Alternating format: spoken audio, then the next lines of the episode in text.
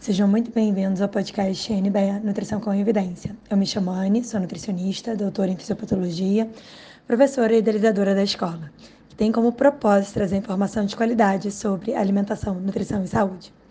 Bem, hoje a gente vai falar sobre mudança de comportamento e ninguém melhor do que a doutora Isley Guimarães, presidente do Colégio Brasileiro de Medicina do Estilo de Vida, para compartilhar sobre essa especialidade clínica. Apesar de ser pouco falado na graduação, vamos apresentar a MEV para vocês hoje. Por que é tão difícil mudar e como essas abordagens podem auxiliar na prevenção do desenvolvimento de doenças crônicas e até mesmo na reversão. Eu sempre falo da medicina do estilo de vida porque eu realmente acredito eu sempre falo de medicina do estilo de vida porque eu realmente acredito que a hora de viver melhor é agora. Em breve vamos começar uma jornada que abraça a construção de hábitos alimentares saudáveis, rotinas possíveis, organização pessoal e muito mais. Bem, eu espero que você possa acompanhar pelo Instagram e aproveitem essa conversa. Depois me contem lá o que, que você achou. Oi, pessoal! Essa live a gente vai falar sobre mudanças de comportamento. Vai ser com uma convidada super especial. O pessoal tá entrando já. Eu tô super feliz, né, da Slay ter uh, aceito o convite. Então, eu já falei sobre a medicina do estilo de vida algumas vezes aqui. É, e, e nada melhor do que a presidente do Colégio Brasileiro de Medicina do Estilo de Vida para compartilhar um pouquinho essa especialidade clínica que, apesar de ser pouco falada, uh, tanto na graduação quanto, enfim, não, ainda, ainda é muito novo aqui no Brasil e no mundo, mas quero chamar, ela já, tá, já entrou aqui, é, nada como a maior especialista no assunto para trazer e a gente conseguir discutir aqui, primeiro apresentar o que é a medicina do estilo de vida, por que é tão difícil mudar hábito, enfim, é sobre isso que a gente vai falar hoje. Tá? Então, quem puder, convida os amigos aí para estar tá participando desse nosso encontro. Eu vou fazer o possível para deixar salvo.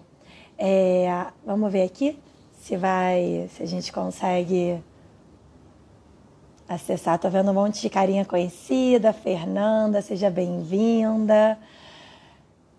Vi a Isabela também por aí. Vamos ver aqui. Ai, deixa eu ver se a gente consegue fazer pelo.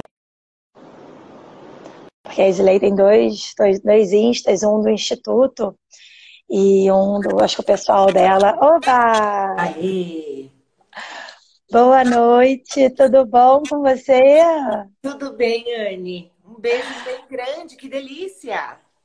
Que delícia, né? Quanto tempo que a gente não se vê, né? Minha vontade, eu tenho feito algumas lives, é de abraçar, né? A gente se abraça por aqui, né? Assim. Bem, queria super te agradecer o convite por você ter aceito e a gente ter esse momento aqui de troca e acho que apresentar, né? Acho que a gente tem dois papéis aqui, é, tanto apresentar a medicina do estilo de vida, como falar sobre mudança de hábitos e como que as duas coisas estão bem entrelaçadas. Então, para quem não conhece a Slay, depois segue ela, né, o Instituto. É... Qual o nome? Instituto. Instituto de lembra Medicina que... do Estilo de Vida. Instituto de Medicina do Estilo de Vida. É... tem bastante conteúdo no próprio Instagram dela também.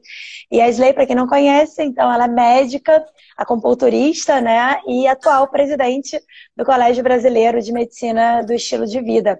Isley, então estou querendo te dar as boas-vindas e queria já te instigar aqui da onde veio esse conceito de medicina do estilo de vida, como que é isso aqui no Brasil, antes da gente falar de que forma que essa proposta, essa especialidade, enfim, que nome tem, se aplica aí para os profissionais de saúde conseguirem mudar o hábito dos pacientes. Tá bem. Bom, a medicina do estilo de vida, ela chegou aqui no Brasil, assim, a história dela é muito, muito recente. Né? Em 2017, ela virou uma especialidade nos Estados Unidos, teve a primeira prova de certificação, que, da qual eu fiz parte. E foi uma experiência super curiosa, Anne, porque, como foi a primeira prova, a gente sentou do lado dos papas, do lado do Michael Greger, do lado de todos os papas, assim, para a gente fazer a prova. Foi uma experiência boa.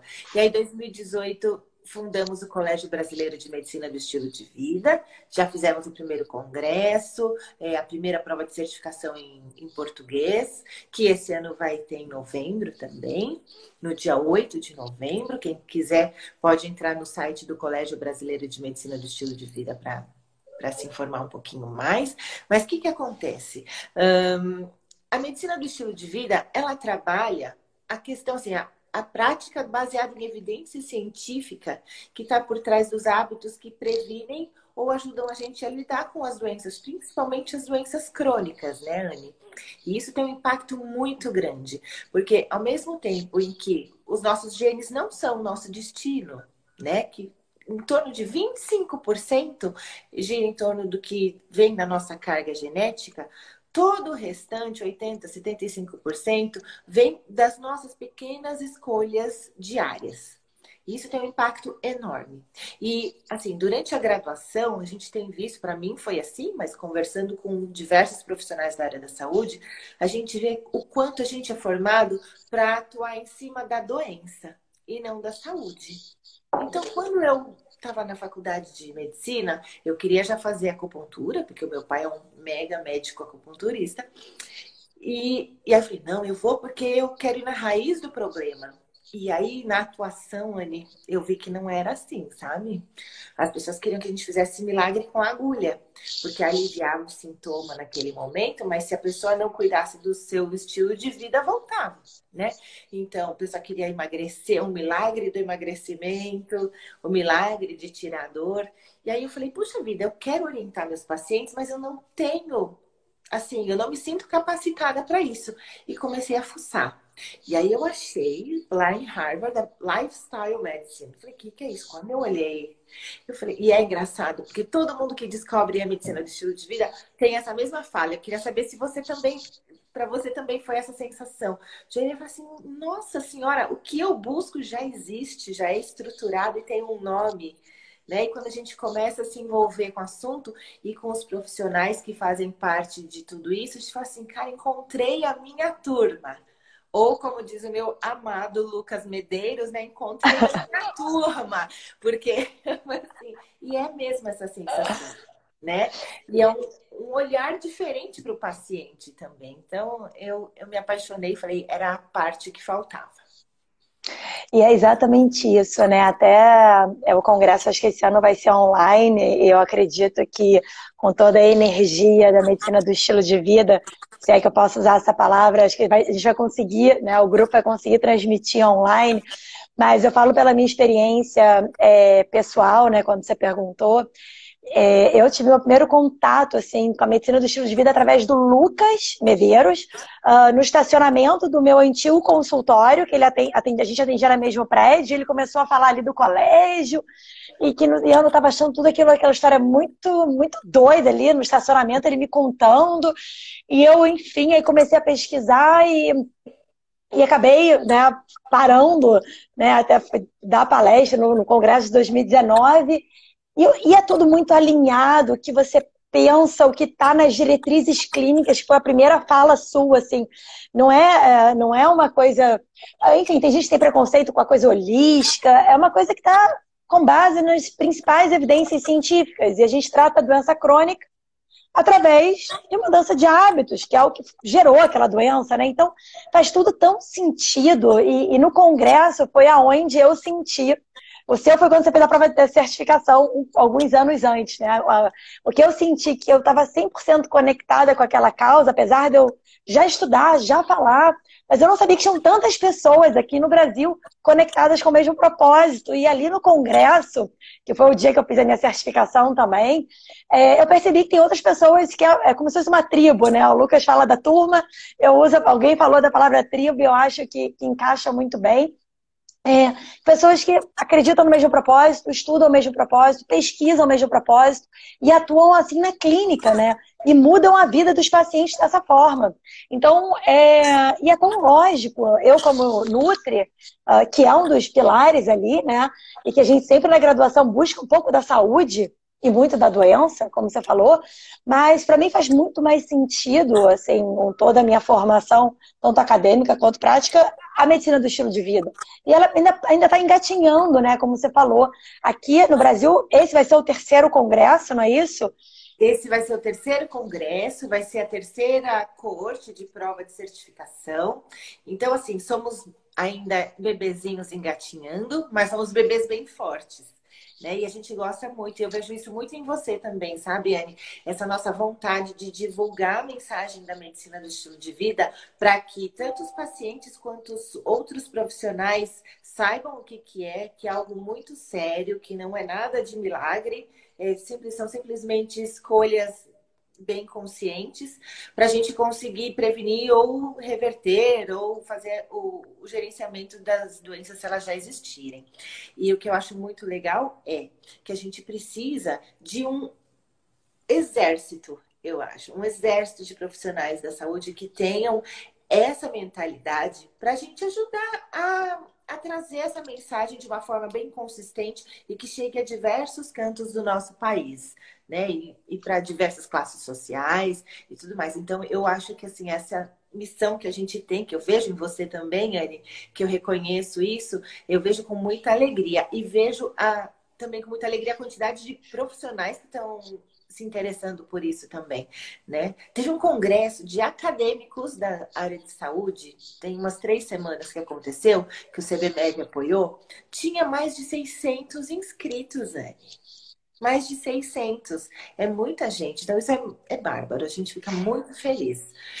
E, Anne, você falou assim que você é Nutri, eu tenho certeza que os profissionais que passam pela medicina de estilo de vida veem a nutrição agora cada vez mais é, entrelaçada aos outros uhum. pares, né? O tanto que a alimentação também tem essa interação com a atividade física, com a qualidade do sono, com o gerenciamento do estresse, até com a relação de tabaco e álcool e principalmente nas conexões saudáveis que a gente tem, né? Então, eu eu não sei, eu queria saber de você, Anne, como é que, que, que você sentiu de diferença depois que você encontrou a medicina do estilo de vida?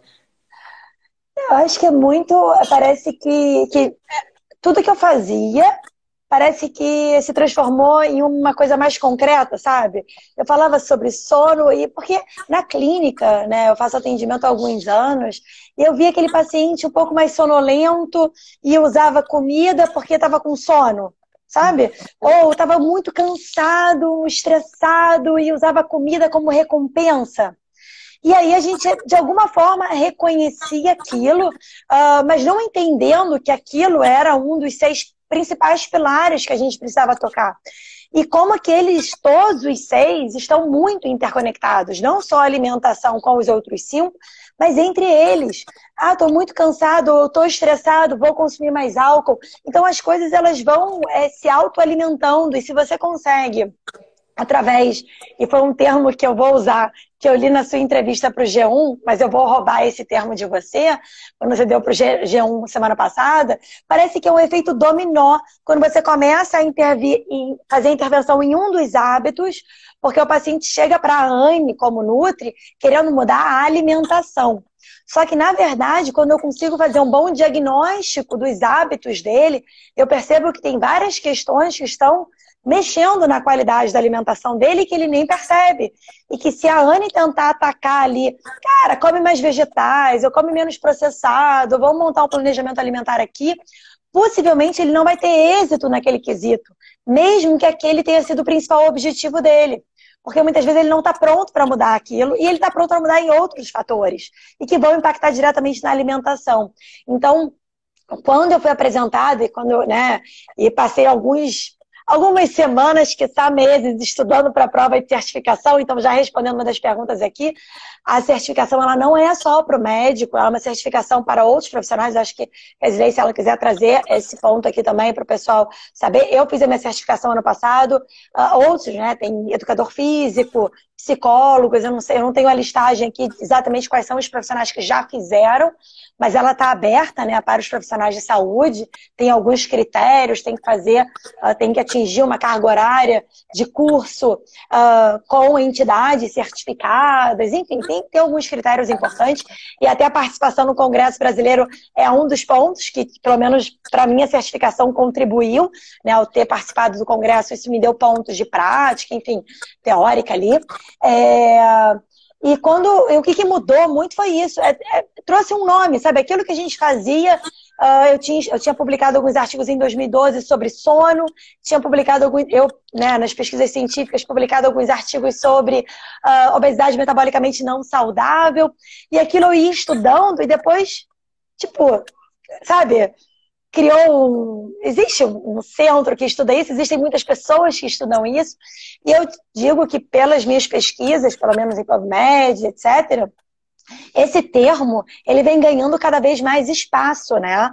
É, de forma robusta, com muitas publicações sobre intervenção não só na alimentação ou só no exercício, no estilo de vida como um todo, né? E Exato. até agora com o Covid, né? Tem várias publicações falando também, né?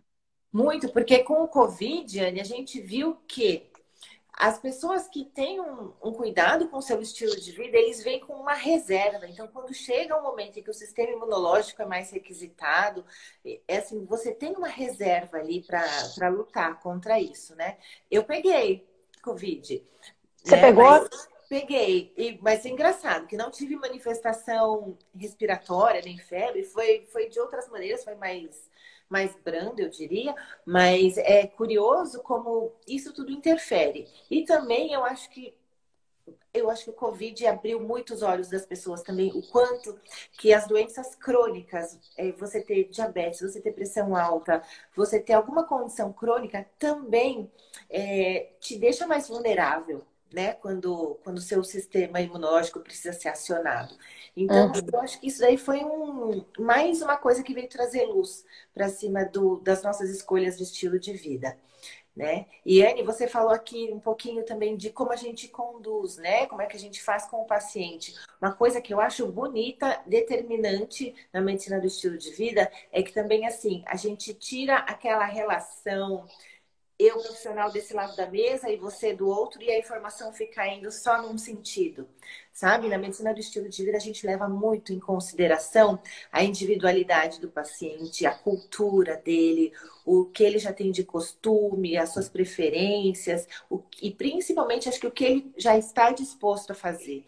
Porque não adianta nada a gente chegar com uma dieta já pronta e, e passar para o paciente se aquilo não fizer sentido para ele, ou ele tiver alguma versão, algum ponto. Então, eu acho que esse co-criar com o paciente, eu acho que é um grande diferencial. E por isso que a gente acaba usando bastante elementos de coaching, de saúde e bem-estar, né? De ferramentas que ajudam nessa, assim, nessa parte comportamental. Sabe uma coisa que eu acho incrível? Isso ficou desde a da palestra enfim, que você deu no congresso.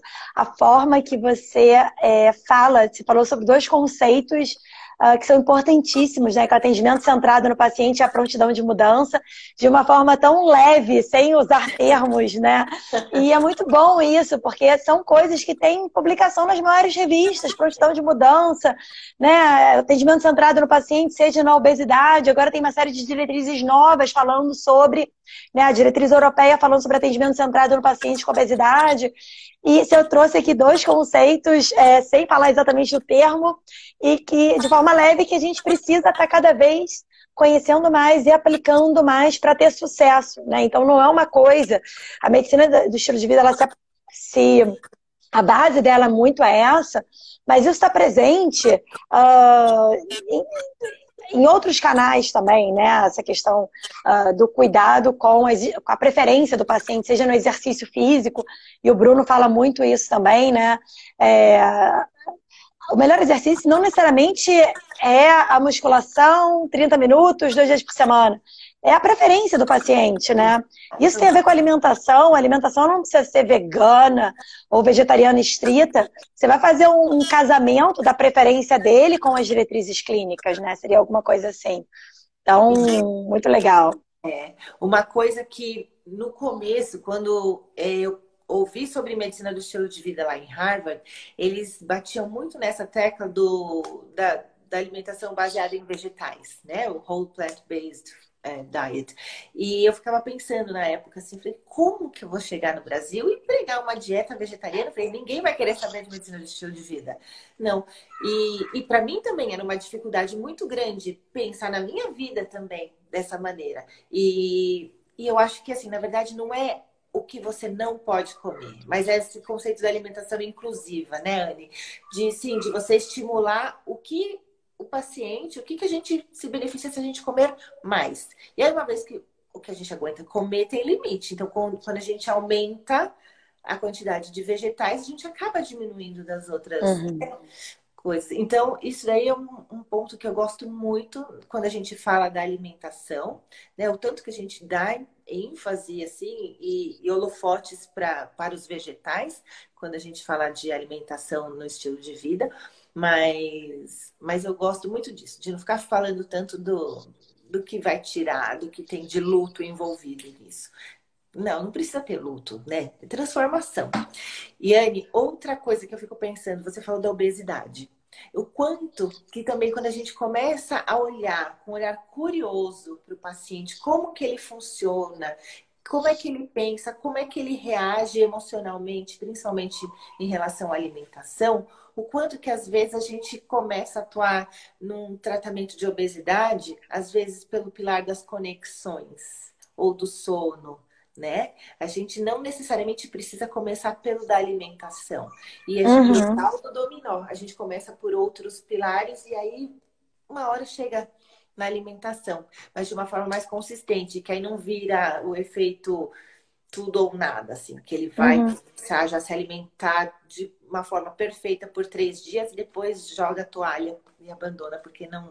E, e, tem uma questão que eu acho que é importante da questão da obesidade, é que tem alguns estudos mostrando, por exemplo, né, que tem a questão da obesidade metabolicamente saudável, enfim, seria um conceito talvez uh, mais complexo a gente abordar aqui, mas pegam duas populações, uma com IMC uh, alto e que não pratica exercício físico, essa pessoa ela tem excesso de gordura corporal e, enfim, outros fatores, não só o exercício, mas o exercício aqui uh, como um, um, dos pilares, ela vai ter baixa aptidão cardiorrespiratória e aumento de risco de mortalidade. Você pega uma mesma uma população similar, com o mesmo peso, ou seja, o IMC ali de 25, vamos supor 30, mas faz exercício físico, tem uma boa aptidão cardiorrespiratória, mesmo aquela, essa pessoa com o IMC maior, ela vai ter menor risco. Ou seja, se a gente estimula a mudança dos hábitos, e é aí que eu quero né, instigar isso com você agora, é, e mesmo que esse paciente não perca tanto peso,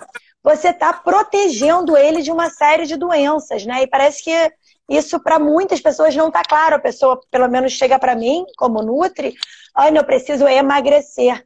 E a questão é, tá bom, você Precisa também, mas assim, você precisa primeiro mudar hábito, e a consequência da mudança de hábitos, muitas vezes, é a redução do peso, né? Então, é, às vezes é uma angústia na perda, eu perdi um quilo. Tá, mas você pode ter perdido um quilo de gordura visceral e isso pode ter te protegido incrivelmente de esteatose, os transaminases despencam. Então, essa visão o paciente não tem, porque ele ainda não. Alguns estão começando a ver que, que isso existe, né? Com divulgação, por exemplo, essa matéria maravilhosa no G1, que é um lugar de ampla divulgação, mas ainda está engatinhando, né? Apesar de estar engatinhando de forma forte, daqui a pouco a gente está caminhando. Mas está engatinhando. E como que funciona essa questão da, da mudança, né? Você tocou no ponto do, do coach, de estratégias comportamentais. Isso faz parte da MEV? Uh, fala um pouquinho aí sobre como que a gente organiza e sistematiza uma mudança de um hábito que está tão enraizado. Aquele cara de 70 anos, ele tem aquele hábito há 70 anos, seja alimentar ou qualquer outro, de dormir tarde e assim por diante. Fala aí pra gente. É, o que você falou é verdade. Os hábitos estão enraizados, eles não surgiram de uma hora para outra. E eles estão muitas vezes ligados a emoções muito fortes e, ou a crenças, né? Então, é o exemplo que, que eu já ouvi várias vezes, que eu acho tão bonito. Fala assim: eu não resisto ao cheiro de um pão quentinho, porque ele me lembra meu pai né? Ou as pessoas que falam assim, não, eu não abro mão do, do meu pão de queijo no café da tarde, porque me remete à minha infância. Tem coisas que são muito, muito importantes. E que você fala assim, puxa vida, você não precisa extirpar aquilo da vida da pessoa também. Mas se aquilo for muito prejudicial, se for uma série de coisas, eu acho que é muito importante a gente entendendo mais uma vez, com um olhar muito curioso sobre os comportamentos dos nossos pacientes e por que, que é daquela maneira. Outra coisa que eu acho muito importante, a gente entender o que é importante para ele. O que é importante, o que, que o mobilizaria. Né? Para a gente fazer uma mudança de estilo de vida, tem diversas maneiras, mas eu acho que uma muito importante é a gente entender o que, que é o propósito dessa pessoa, como que ela quer estar daqui algum período de tempo. E aí você vê o o comportamento dela está levando ela em direção ao que ela deseja ou afastando. E aí, a partir daí, a gente consegue refletir um pouco mais sobre o que, que é. Mas aí, mais uma vez, não adianta a gente querer impor ou aquela nossa atitude prescritiva de uhum. falar para o paciente. A gente tem que mobilizar a emoção dele para ele fazer a escolha. Isso faz toda a diferença no tratamento. Porém, Anne, a gente sempre usa essa abordagem, né? A gente usa muita entrevista motivacional, muita comunicação não violenta para desenvolver a nossa relação com os pacientes. Mas aí também tem aqueles pacientes que são uma tabela de Excel na cabeça, né? E esses gostam de ter uma diretriz bem clara e eles gostam até de que de que a gente determine a meta para eles. Uhum. Também temos que levar em consideração. Tem paciente que não, que gosta de ter uma, um direcionamento claro. E, e aí, para o congresso desse ano, Anne, a gente vai trazer convidados super. Ai, super, meu Deus! Ah. Né? É, provavelmente a gente vai conseguir trazer o BJ Fogg de Stanford e ele Uau. é um mal. E ele tem a teoria dos tiny steps né? Que são assim, são pequenos passinhos para você atingir um objetivo grande, mas são pequenos passos que você começa a tornar automático. Então são coisas uhum. que você se condiciona a fazer e vai aumentando o tamanho daquilo, mas de uma forma que não vai muito pela emoção. O dele vai pelo condicionamento. Tá? De você criar novas rotinas. Então, isso é super, super interessante. Eu acho que tudo isso acaba conversando muito com neurociência, né? Como é que a gente reage? É psicologia mesclada com neurociência dessas mudanças de hábitos. Ah, o que eu, acho... o que eu gosto muito, que eu acho ah. que funciona, é criar com os pacientes as pequenas metas SMART para a semana. Né? Então, assim, a meta específica, é, mensurável, que dê para medir, uhum. né? que seja atingível, que seja relevante e que seja por um determinado período de tempo. Então, isso eu gosto muito de fazer entre um encontro e outro com o paciente. Uhum. E ele que cria, óbvio. Ele que assina também no receituário. A gente assina, ah, é? a gente assina junto, porque é um compromisso que selamos. E isso funciona bem. É, o paciente se sente essa, essa sensação de responsabilidade que, que o paciente vai criando quando a gente fala com a abordagem da medicina do estilo de vida, eu acho que ela é determinante sabe? O paciente não se vê como algo passivo, mas assim, ele tem um papel determinante no resultado final. E o que eu acho muito interessante do, da medicina do estilo de vida, pelo menos desde que eu comecei a, a ler, a estudar, é a preocupação uh, não com a prescrição exatamente, mas que forma que o paciente vai conseguir uh, executar aquilo, né? Então, ele te dá as estratégias motivacionais, comportamentais para você poder aplicar aquilo com o paciente. Não sei se faz sentido aqui. Tá dando uma interferênciazinha, não sei se. Deixa eu ver se vai melhorar agora. Tá me escutando bem? Eu estou. Você me ouve bem? Ah, então. É... Não, então, é uma, é uma área que se preocupa não só com a recomendação, mas sim como que o paciente vai atingir a essa recomendação. Né? Não é assim, ah, faça exercício, coma vegetais e durma bem. Né? É, é como todo suporte, como isso vai ser feito. Né? E o cuidado do especialista uh, é você gerenciar esses passos junto com o paciente de acordo com a história dele, a individualidade dele. É, tá dando uma interferência. Acho que é, eu acho que é aqui. Deixa eu ver se eu.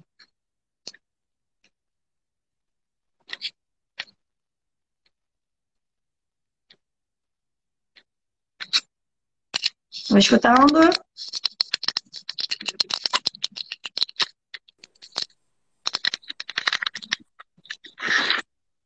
Voltou? Tá me vendo? Tá me escutando? Eu te vejo e te escuto. Você também? Sim, vamos ver se agora melhora. Eu acho que era o meu celular que tá dando uma interferênciazinha. É... Vamos ver se melhora. Uh... Mas vamos lá, vamos falar de hábitos. Então, falar de hábitos, né? Isso que você falou é muito importante. Eu acho que eles passam pela nossa avaliação clínica é, normal, né, de praxe. Eu acho que a gente também faz sempre uma avaliação do estilo de vida desse paciente. E, claro, ele veio para saber quais são as nossas orientações. Então, acho que como profissional, a gente tem a obrigação de passar quais são as nossas recomendações para esse paciente, mas criar o plano de ação é junto com, com eles. Né? E, e por isso que eu acho que funciona e ajuda a gente não só a engajar no novo hábito, mas também a sustentar isso. E, e para mudança de comportamento, eu acho que esse acompanhamento do paciente é muito importante. Porque tanto para a gente ajudá-lo a criar novas metas, entender quando o sucesso acontece, mas também de uhum. entender uhum. quando não deu certo. Sabe? Então, acho que o paciente não fica com vergonha de voltar quando não, não conseguiu cumprir né? Porque a gente fala assim, ok, são aprendizados, a gente entende, uhum. refaz as metas e, e, segue o jogo. E também para a gente lidar com os, os obstáculos que surgem, né? São inúmeros obstáculos que vão uhum. surgindo pelo caminho. Os lapsos, as recaídas, e de entender que tudo isso faz parte, né? Eu acho que deixar claro desde o começo que isso faz parte. Tudo bem. Amo aquela regrinha dos 80-20, Ana. De 80%, 80% uhum mas você também ter os 20% para a vida que, uhum. que acontece. Né? Eu acho que isso é muito importante, esse tudo ou nada, que eu gosto muito de falar. Não, não. Eu acho que ninguém consegue. E você, vou colocar um tema meio polêmico aqui. Uh, algumas pessoas colocam que teria uh, como se a Anne fez a especialização em medicina do fez a, a prova né, de certificação enfim, nessa, nesse momento eu estudei questões sobre alimentação, sobre exercício, sobre sono. E de que forma que entra a equipe trabalhando nisso, ou a Anne como Nutri falando sobre exercício? Você acha que existe uma invasão do espaço do outro profissional? Como que você vê isso?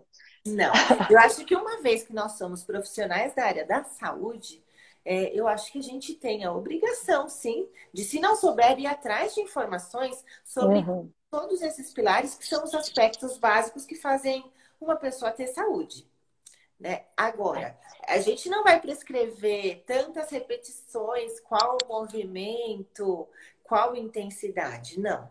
Mas a gente tem que saber, sim, os benefícios da atividade uhum. física e até das diferentes modalidades, para a gente conseguir conversar com o paciente e orientá-lo a buscar o profissional de educação física para realizar. Né? É, aqui no, no, Instituto de Medicina do Estilo de Vida, a gente tem o, o programa, o programa Go Blue, que é baseado nas Blue Zones. E, e aí, para ele, sim, a gente faz essa intervenção intensiva em estilo de vida e tem sim, aí aqui é um modelo que a gente tem educador físico e fisioterapeuta para orientar nessa parte de atividade física. Uhum. Tem profissionais que fazem a parte de meditação, de yoga, das práticas mente-corpo, e que também trabalham muito essa parte de inteligência emocional, que é importante, né? Quando a gente quer fazer um processo de transformação. E aí temos nós, eu e a, a Cláudia Terzian, que somos as médicas do estilo de vida, que a gente compõe esse time. E tem a parte também, claro, de nutrição, que é super importante.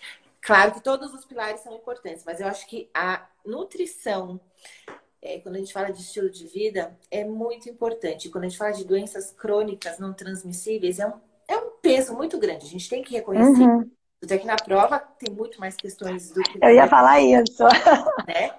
É, é super é. importante. Mas, Anne, tem diversas formas de você aplicar. É, antes de, de ter o programa, de ter a clínica, é, de ter essa estrutura, eu fazia sozinha, mas eu tinha os profissionais que eu sabia que tinham essa mesma visão, essa mesma abordagem, e uhum. indicava uhum. para os meus pacientes. Então, educador físico, nutri, às vezes até psicólogo, que tenham esse, esse mindset, né? Com coaching, uhum. os coaches muito também. Né, nesse processo. Então, você não precisa ter uma equipe inteira. Tem diversas formas de você uhum. aplicar.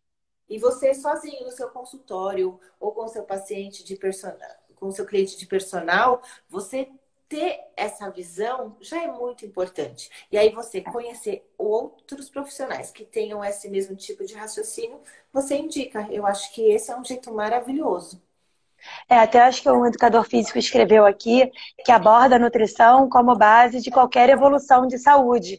Então eu concordo plenamente. Assim, lógico, não, o profissional ele não vai ter ali, de repente, uh, uma informação para prescrever a receita X com proteína vegetal, mas você tem que falar de alimentação, assim como o nutricionista tem que falar sobre sono, tem que falar sobre, enfim, práticas mente-corpo, e não necessariamente meditativas, mas de mindfulness, entre outros, porque isso vai ser fundamental no processo de mudança, né? E aí, é, talvez não dê tanto ibope, né? E as pesquisas ainda, elas existem, estão cada vez mais presentes, mas não tem uma indústria de medicamento por detrás financiando tudo isso. Então, assim, existe um ponto que eu acho que é importante se colocar aqui, que, ah, por exemplo, o congresso de, do ano passado, que foi assim, da vontade de chorar, só de lembrar dos momentos lindos e maravilhosos de você não ter um patrocinador no congresso. O Coffee Break era a base de, de alimentos de origem vegetal, não tinha um alimento processado. Né? Então, assim, são questões que, que podem ser dois pontos muito pequenos, mas eles, pelo menos quando eu entrei no congresso pela primeira vez, foi o primeiro que eu fui, aquilo me chamou muita atenção, porque isso está alinhado exatamente com o propósito de toda a medicina do estilo de vida, né? E mais, é, eu já não sei se foi no foi no, num simpósio que teve, acho que foi em abril, um pouco antes, mas acho que foi no início do no primeiro semestre de 2019, onde tinham bicicletas ergométricas. Eu assisti o simpósio de medicina do estilo de vida, enfim, foi, foi super bacana também, com outro propósito. Não tão emocionante quanto o congresso, mas o, o simpósio foi muito bom também. Mas tinham bicicletas ergométricas. Você assistiu o congresso fazendo bicicleta. Então, assim, tem, é, acho que essa questão, ela, ela é muito relevante, né? Então, uh, não é aquela coisa talvez eu acho que não tenha tanta divulgação assim, porque quem que patrocina? Né? Por exemplo, a gente no Instituto de Cardiologia, tenho um estudo que se chama POMAR, que é o Programa de Alimentação e Mudança Alimentar, e que foca nos seis pilares do estilo de vida. Então, é um estudo, já tive uma aluna que foi a Débora, é, a gente fez para pacientes com hipercolesterolemia familiar, então a gente rodou esse ensaio clínico durante seis meses, uh, com dois grupos, consultas em grupo, tudo que a medicina ali propõe, né? Uma abordagem mais comportamental, com, né? Ela fez alguns treinamentos em coach. E olha que eu acho tão incrível, porque 100% dos pacientes terminaram o estudo. Então, isso para mim, ele já é um indicativo, assim, de que o caminho é esse, porque a gente viu que aumentou a literacia em saúde que, que significa aumentar a literacia de saúde do paciente que tem hipercolesterolemia familiar, com diagnóstico genético, que ele acha que a vida dele está destinada a um colesterol alto para sempre. E a gente falou sobre exercício, falamos sobre alimentação, sobre manejo de estresse, sobre mindfulness. E a gente teve 100% e sabe, esses pacientes aumentaram a utilização da medicação que muitos não utilizavam. Por conta, ah, meu colesterol é para sempre alto, às vezes eu esqueço a medicação, a gente aumentou o conhecimento sobre aquilo para o paciente, reduziu os níveis de colesterol dele. Né? Não vou dizer que foi só o programa, mas o programa proporcionou literacia, informação, educação. E, e, você, através de mudanças comportamentais, a gente atingiu o nosso objetivo. Então, assim, isso foi um ensaio clínico que foi uh, que minha aluna de mestrado, a Débora, já defendeu, rodou. Agora a gente está fazendo o mesmo programa com funcionários do Instituto de Cardiologia e a adesão é incrível. Então, assim, é, a gente tem que entender que não tem tantas pesquisas, porque tem uma questão, acho que é uma limitação importante, que é a questão não financeira de ser custoso. Mas quem que vai financiar o estudo? Existe uma diferença, é, né? Essa é uma grande diferença. Olha, eu tenho que te falar que o Lucas está aqui com a gente. Queria que tivesse um terceiro espaço aqui para ficar o Lucas conversando com a gente. Que querido que ele é.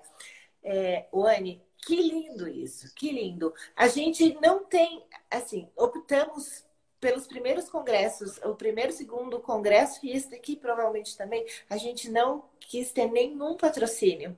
Sabe? Porque tipo, a gente está trazendo essa mensagem nova. Se você olha hashtag medicina do estilo de vida na internet, aparece toda sorte de coisa. Um monte de coisa que não é medicina do estilo de vida, que. E a gente fala assim, a gente quer passar assim a essência e, a, e, como é genuíno o que a gente acredita e o que a gente está espalhando aqui. Então foi assim, sem nenhum patrocínio, propositalmente. Também tínhamos o conceito de lixo zero. Então não tinha. Esqueci de falar, desculpa. E aí o pessoal fala assim, mas e bloquinho, e a bolsa, e a caneta? A gente falou, não, a gente não dá. E aí as pessoas falam assim, olha, eu falou assim, tem razão, sabe? Não, não tem essa necessidade. Então, são coisas curiosas, né?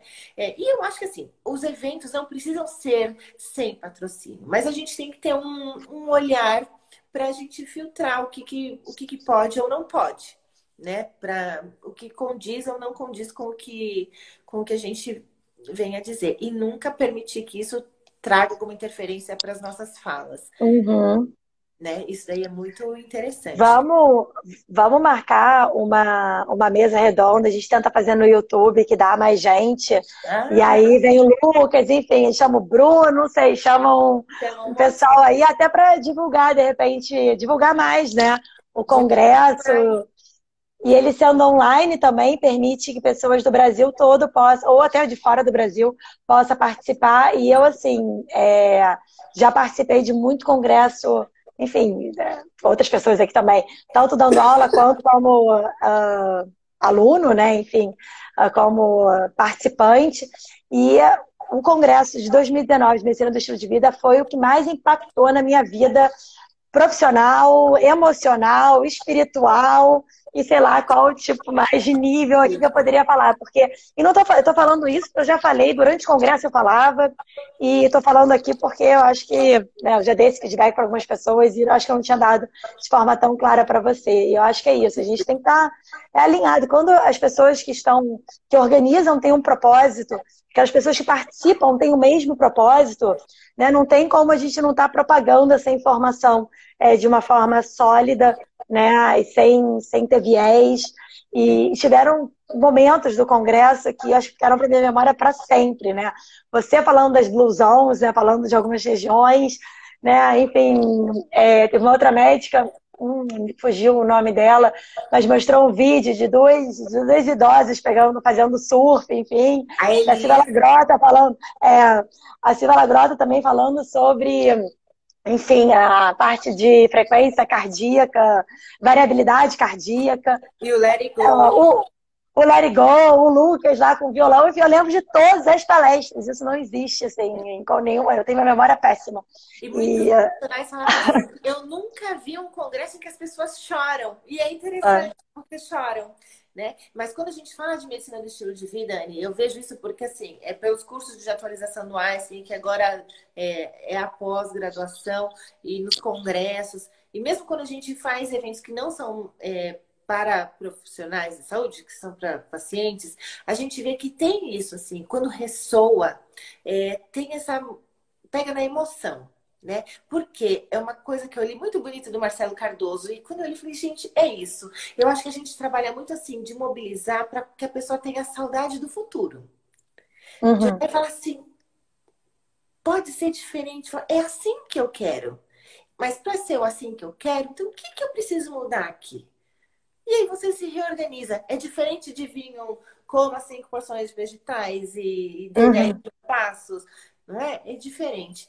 E também acho, Anne, que tem um papel muito importante do autocuidado do profissional que vai trabalhar com medicina do estilo de vida. A importância, já tem muitos trabalhos, a doutora Cláudia Terzian e a Thais Vieda já estudaram muito sobre isso também, a importância do autocuidado do profissional e o impacto que isso tem no resultado dos pacientes, né? Uhum. Já tem os estudos mostrando que os, os profissionais que estão acima do peso ou que se sentem acima do peso tendem a não comentar com o paciente sobre, sobre sobrepeso, sobre obesidade. O quanto que os médicos que, que se exercitam tendem a orientar mais os pacientes a se exercitarem e os que fumam, obviamente, não, não falam. Então, isso é muito importante. E falando do papel do profissional da saúde, eu penso muito também o quanto que é, toda essa cultura, assim, essa mensagem toda da, que a gente traz da, de gordofobia, o quanto que isso também acaba inibindo os profissionais a abordarem sobrepeso uhum. e obesidade com o paciente. Então, eu queria, Anne, se possível, que você pudesse trazer isso para a gente. Assim. É que para vocês o paciente já chega com o desejo de perder peso, eu imagino, né?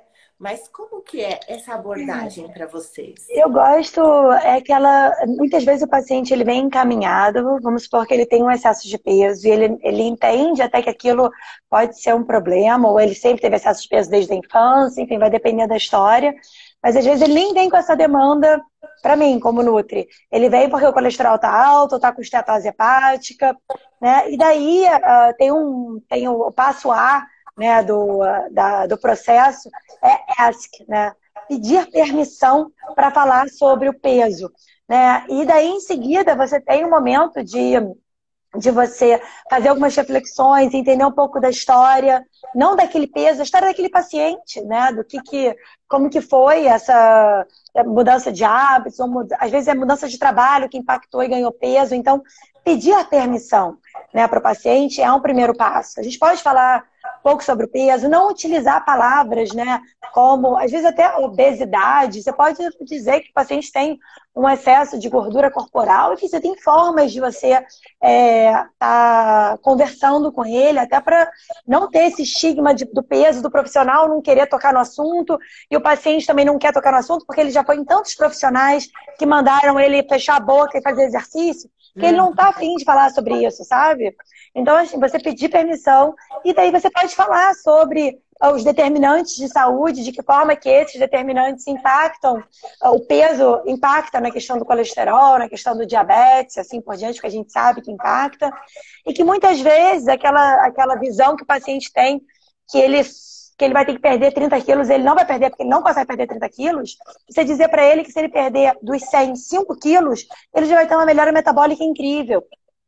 E se o foco não for no peso, se o foco for no aumento dos vegetais, em monitorar o número de passos, ou seja lá o, o, a estratégia, ou melhorar a apneia do sono que ele está tendo, ou a compulsão que ele está tendo por conta do trabalho, ou um comer distraído, porque ele agora ele come o dia inteiro no computador, porque ele está o dia inteiro em casa, você começa a mudar os hábitos e com isso ele começa a reconhecer uh, que ele pode fazer pequenas mudanças e isso trazer grandes impacto, grande impacto, né? Então, a ideia a gente não, não é ah, o paciente vem com excesso de peso, eu tenho que tratar o excesso de peso dele. Você precisa emagrecer. Não, a gente vai mudar os hábitos e muitas vezes trazer, aumentar a literacia em saúde mesmo, trazer informação sobre uh, o impacto de que uma pequena mudança do peso corporal dele vai trazer em saúde. Então, acho que o A, do Ask Permission, acho que é o ponto fundamental.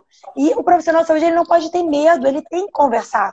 Porque o excesso de peso, ele está contribuindo sim para uma série de fatores, né? Teve um estudo que saiu, enfim, vai ser publicado, enfim, saiu online é, essa semana, e até quem me mandou foi a comunicação da UERJ, eu nem tive acesso, né? para poder discutir sobre esse artigo, que falava o seguinte, eu não sei se existem tempo, mas me, lembrei disso agora. Uh, eles compararam dois grupos. Um grupo uh, de pacientes até eutróficos ou com excesso, com IMC até 30, tá? então sobrepeso. Então, um grupo eles eram recomendados a consumir uh, uma refeição, pizza, a refeição era pizza, até ficar satisfeito. Então, ele comia ali duas fatias, enfim, homens uh, com IMC entre 18,5 e 30. E o segundo grupo, eles eram orientados, era um estudo uh, de curto prazo, né? Assim, uh, ele avaliaria metabolicamente duas horas depois como essas pessoas ficaram. E o outro grupo, então, era orientado a comer pizza até não aguentar mais. Sabe como que é essa sensação de, cara, eu vou comer porque hoje eu quero comer e eu vou comer vou comer até não aguenta mais, assim, não consigo, não consigo comer nem mais um pedacinho. Vou e eles mostraram ansiedade na pizza. É, e eles mostraram que aqueles que comiam até não aguenta mais, comiam mais do que duas vezes. Quem comeu até ficar satisfeito. Isso tem muita questão das Blue Zones, fala bastante sobre isso, mas depois a gente, enfim, eles têm marcado 200 lives, né? Mas, e o que achava, que eu acho que é muito interessante, que esse estudo mostrou, é que as pessoas ficavam mais letárgicas, sonolentas e com menos energia quando comiam até ficar muito cheias. Então, o que eu estou querendo trazer aqui é que não tinha nenhuma indicação de dieta, assim, de coma X calorias, era coma até ficar satisfeito e coma até estar não aguentar mais comer. E como que traz o impacto emocional mesmo, o comer em excesso. E se você começa a trabalhar isso com o paciente, isso ajuda ele a reconhecer esse excesso alimentar, essa sonolência, né? É, essa letargia. Porque às vezes você, ah, eu tô cansado, tem algum suplemento para cansaço? Exato. Eu tô com sono, eu, tô, eu não consigo dormir, tem suplemento para sono, eu digo suplemento. Para mim, como Nutri. Mas para o médico, muitas vezes, você deve receber muito. Tem, suplemento, tem um remédio para o sono, tem remédio para o cansaço, tem remédio.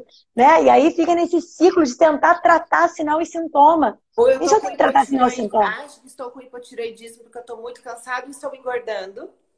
É. Né? Então, assim, a gente tem que. Os pilares são muito importantes, né? A gente fazer um bom diagnóstico. E se o paciente não vem com, com esse objetivo, a gente vai precisar, aos pouquinhos, ver aonde ele está pronto para mudar. Acho que essa palavra que você, você, usou, eu não sei se foi exatamente essa palavra, mas a prontidão de mudança, né? Ela é fundamental para que a gente possa. Cara, ele está pronto naquele hábito, vamos trabalhar esse hábito, né? É, e vamos encaminhar. mais fácil? Por onde é mais fácil? Acho que essa palavra é muito boa. Por onde é mais simples, né?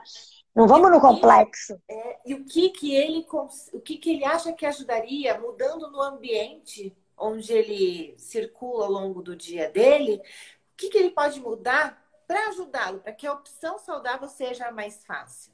Né? Seja para se movimentar mais, seja para tirar os doces da frente, né? De não ter tão fácil acesso a tudo isso. Ai, Anne, eu falei de doce, agora lembrei. Essa compulsão por doce que está bombando mais do que nunca agora com essa quarentena também. Não sei se dá tempo de você falar rapidinho sobre isso, que eu acho que é uma coisa que as pessoas se interessam bastante, né?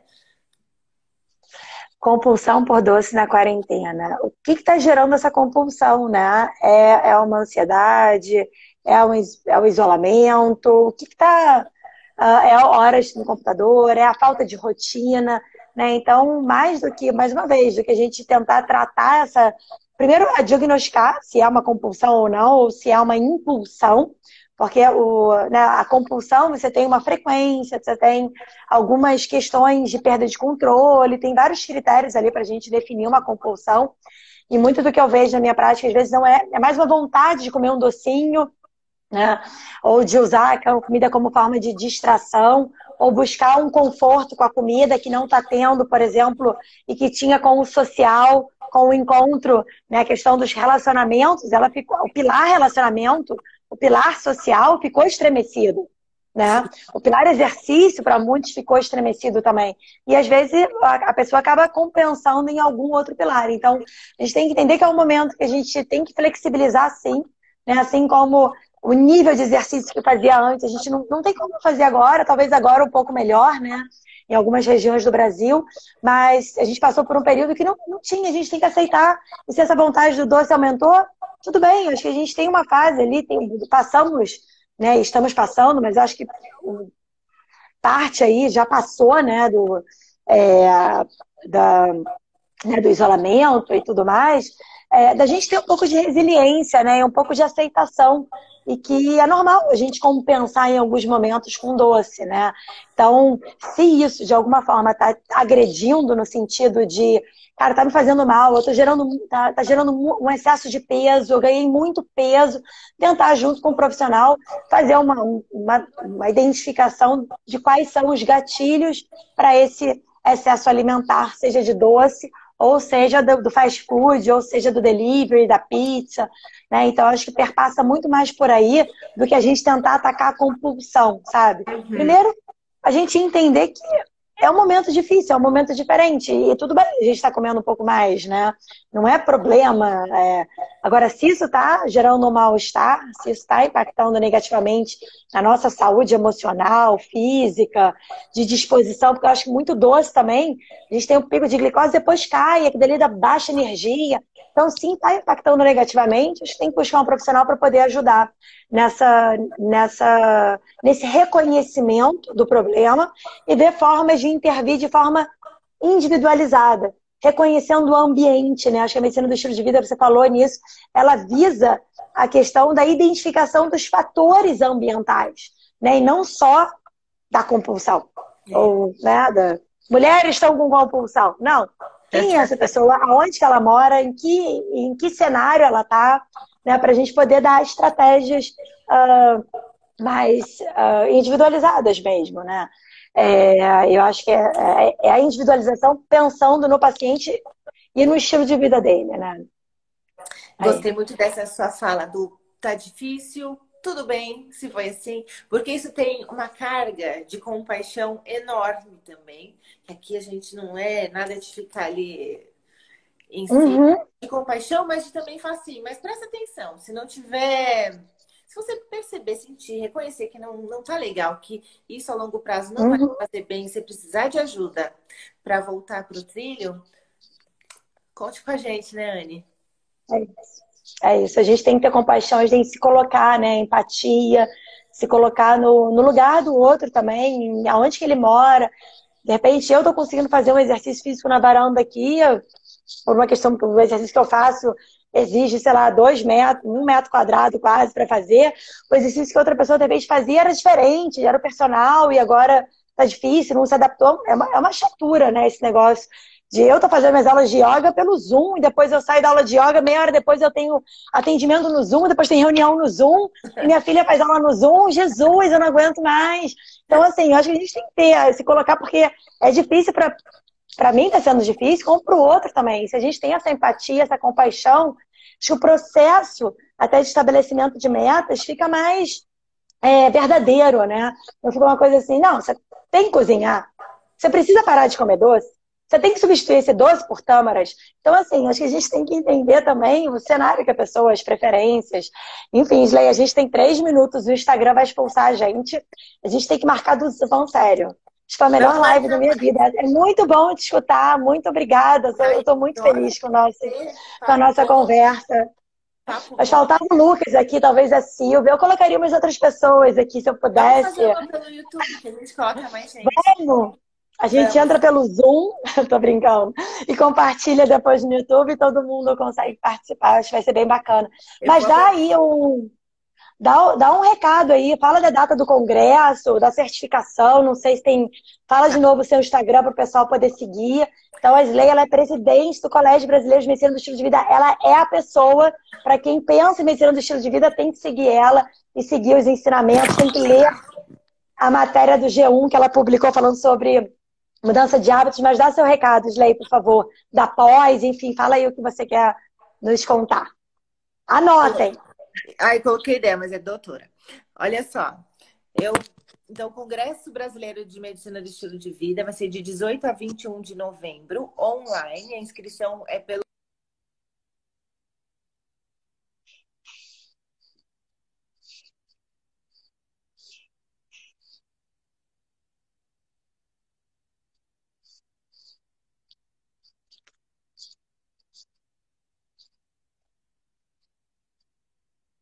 tá bem? Que é da minha clínica, onde a gente desenvolve é, esses programas de mudança de estilo de vida intensivo.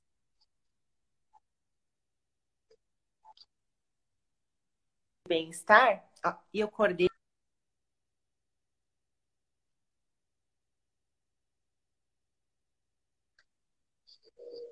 Que deu uma travadinha. Slay, fala de novo, fala, fala, fala. Deu uma travada aqui. Eu não sei se o pessoal está me escutando ou se o Instagram não está expulsando a gente. Então a gente volta para cá. vamos voltar, peraí, vamos ver se. É, ela vai repetir. Eu vou repetir, agora dá? Agora tá perfeito. Conta pra gente a data, inscrição, prova de certificação e pós-graduação. Conta tudo. Tá bom. Vocês podem achar as informações no cbmev.br, tá bem? E tem a pós-graduação de estilo de vida no Einstein, no Hospital Israelita Albert Einstein. Tá bom?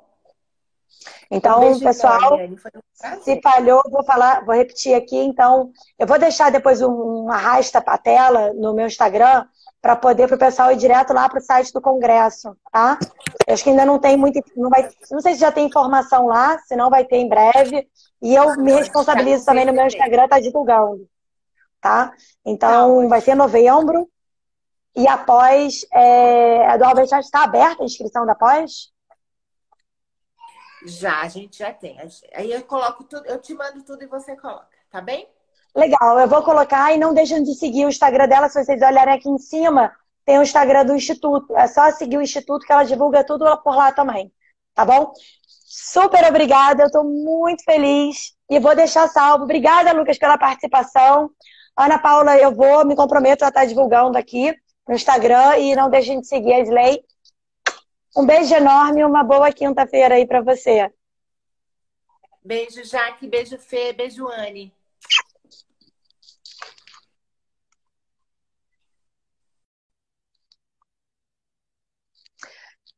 Pessoal, estão me escutando? Ah, ó, tem uma pessoa fazendo a pós e amando. Eu vou fechar aqui porque o Instagram vai me, vai me derrubar.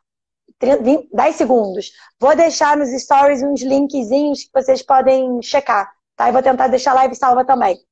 Beijo grande, obrigada, gente.